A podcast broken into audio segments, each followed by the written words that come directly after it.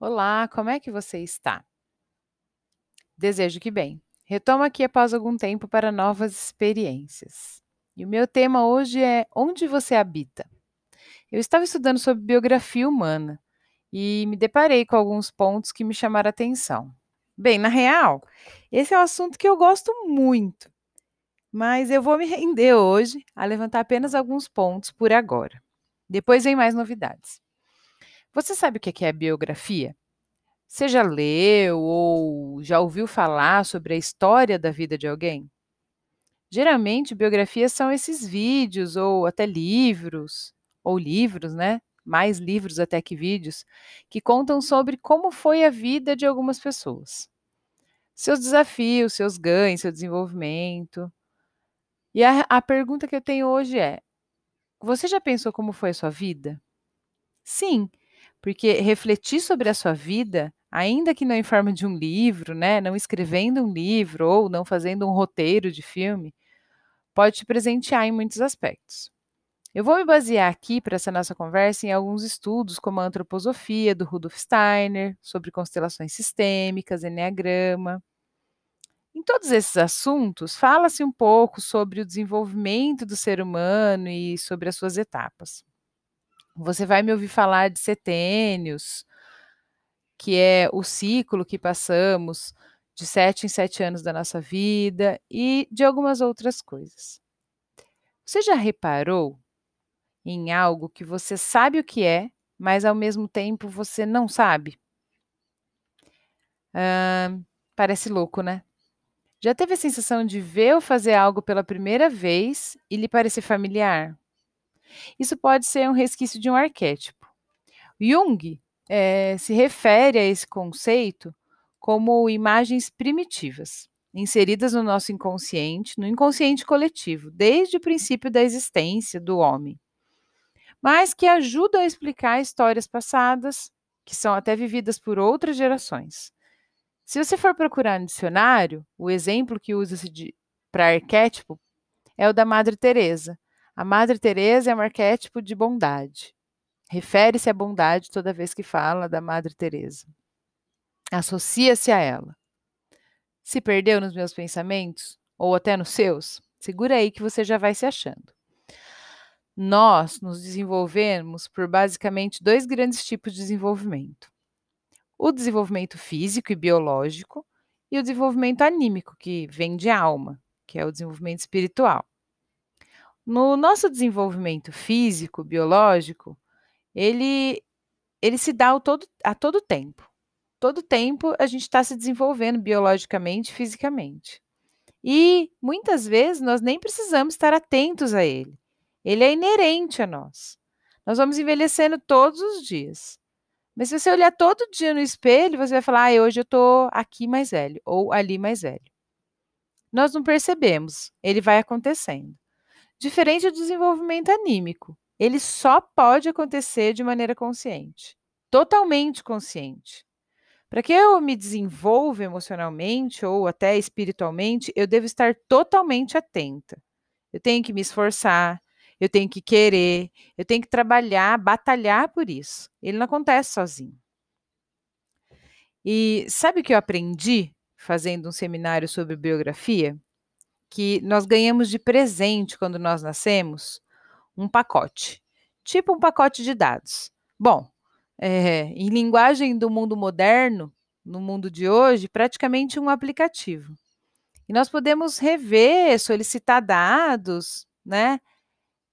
Todas as vezes que entramos no processo de olhar a nós mesmos. Todas as vezes que eu entro nesse aplicativo ou acesso esse pacote de dados, eu revejo, eu me revejo, revejo o que tem valor para mim, o que deve ou não deve ficar ali onde eu estou, e o que eu quero tirar dali, ou o que eu quero colocar ali, o que eu tenho, o que eu não tenho, enfim. E sabe como é que se chama esse aplicativo? Crise. É isso mesmo. Já ouviu falar em crise? Estou em crise de angústia. Hoje fala-se muito em crise de pânico. Eu estou em crise de abstinência, eu estou em crise da separação, eu estou em crise de solteira ou em crise de casada. Crises, todo tipo de crise. É isso aí. Quando você se, se vê em uma crise, quando você vive uma crise, é o momento em que você pode acessar esse seu aplicativo e rever tudo saindo de outra forma, ampliando o olhar para aquela situação e aí então adquirindo a sabedoria. Então começando a desenvolver seu processo consciente de desenvolvimento emocional e espiritual. A sabedoria ela não vem até nós por meio dos livros que nós lemos, da formação acadêmica que temos ou que nem temos, dos cursos que fazemos, sejam eles aí qual for. Mas o que você fez da sua vida? Como é que você viveu essa sua biografia? Isso sim. Dos seus tombos, dos seus tropeços, como é que você caiu, se é que você caiu e como é que você levantou, como você se inspirou, como é que foi isso a partir de você mesmo? O quanto de aprendizado você teve a partir daquilo que de fato você viveu. Pois aquilo que só passou por você e que você quase que nem reparou, que não deixou nem rastros, você nem vai se lembrar, você nem vai se dar conta disso. Ele não deixou rastros de sabedoria em você. Então, quando você olhar para isso, quando você tiver coragem de acessar esse seu aplicativo, de olhar para essa sua biografia, você pode contribuir muito com você. O quão sábio você se encontra atualmente? A biografia ela é um processo, na verdade, que é além disso pois a gente, nós não só projetamos ela, como colocamos ela em prática, como transformamos, como agimos. Tudo isso conta nesse processo de aquisição de sabedoria, digamos. E nós fazemos tudo isso a partir e a favor de nós mesmos. Não, não é pelos nossos pais ou pelos nossos parentes que fizeram a diferença ou que foram nossos mentores.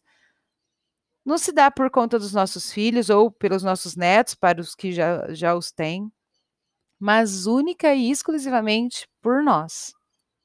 Eu vou continuar um pouco mais desse assunto em outros encontros por aqui. Eu vou falar um pouquinho de cada uma dessas fases biográficas. E você vai olhar para elas, eu te convido, na verdade, a olhar para elas, para cada uma dessas fases, mas principalmente para as crises dessas fases. Ai, mas não me lembro, faça um esforço. Me acompanhe nos próximos, que semanalmente vão estar por aí nas principais plataformas. Eu lançarei mais alguns aprofundando sobre esse tema nas próximas semanas. E enquanto isso, enquanto não mudamos a semana, aproveita para ouvir os, os podcasts anteriores, porque eles estão bem bacanas e trazem também conteúdos bem interessantes. Para finalizar, essa iniciação, eu deixo aqui uma reflexão do Mário Sérgio Cortella. Ele diz assim: a vida, up, volta. A gente usa a vida como antítese da morte, e ela não é.